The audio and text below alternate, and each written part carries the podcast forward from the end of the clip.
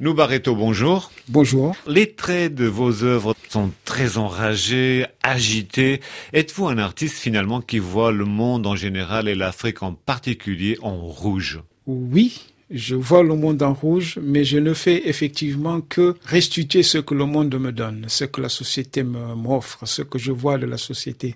Et qu'est-ce que vous voyez? Je vois ce que les hommes nous renvoient. C'est une espèce de dérive. La société part en effet dans un sens et les responsables dans un autre sens.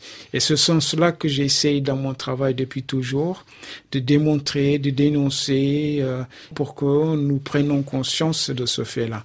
Je suis un optimiste, mais qui pose la question euh, négativement. C'est le cas, par exemple, de cette série incroyable, très puissante, Les États désunis d'Afrique. C'est un cri immense. J'ai pris la structure du drapeau américain et le sens du mot États-Unis d'Amérique, et moi je parlais du continent africain, j'ai mis États des Unis d'Afrique parce que il y a eu cette tentative d'États-Unis d'Afrique avec euh, voilà Kadhafi machin et tout. Euh, j'ai inversé en fait ce mot en utilisant la même euh, structure graphique du drapeau américain sur ce jeu-là parce que sur le drapeau américain en fait on voit structurer les étoiles cantonné du côté gauche en haut, mais sur le drapeau État des Unis d'Afrique, là on va trouver les étoiles qui représentent les États peints en noir. Ils sont totalement dispersés dans cet espace où chacun se débrouille comme il peut, où il veut.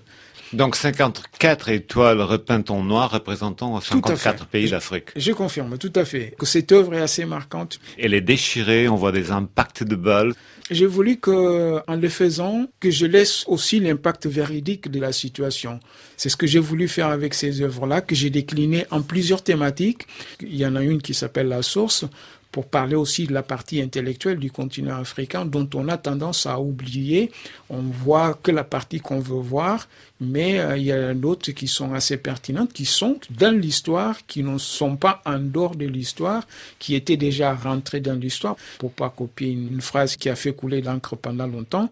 Voilà, c'est quand même une espèce de, voyage que j'ai pu effectuer dans le contenu de cette Afrique qu'on voit, de la façon dont on veut voir. Il y en a dans ce jeu-là ceux qui profitent aussi de ça pour pouvoir s'enrichir dans la pauvreté. Je vise nos dirigeants africains qui ne prennent pas en charge la hauteur de la difficulté dont les populations ou les pays africains se retrouvent mêlés.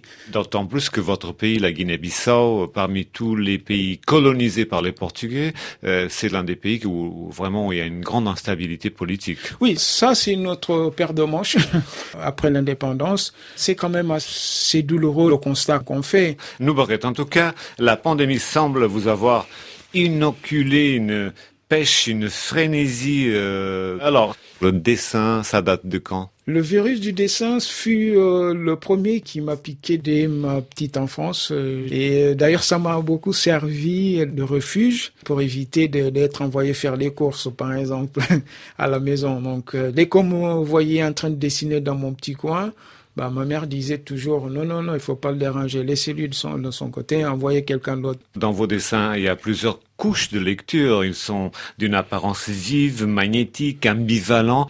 On peut retrouver quelques problématiques euh, de l'époque coloniale. Je ne resterai jamais euh, indifférent à la différence. La seule arme que je possède, c'est euh, le fait d'être artiste. Ce sont mes dessins, mes peintures, mes photos, mes installations. Il est bien normal que euh, des situations intolérables euh, me touchent aussi. La preuve en est que toutes mes œuvres possèdent du rouge. Alors, le rouge, c'est la seule couleur qui peut vous émouvoir de deux façons différentes, soit par la douleur, soit par la, Par la joie. C'est la couleur qui me correspond le plus ça a l'air d'avoir quelques impacts et j'espère que ces impacts-là serviront dans la conscientisation des gens pour un monde meilleur. Merci beaucoup, Noubareto. Merci beaucoup pour cette invitation.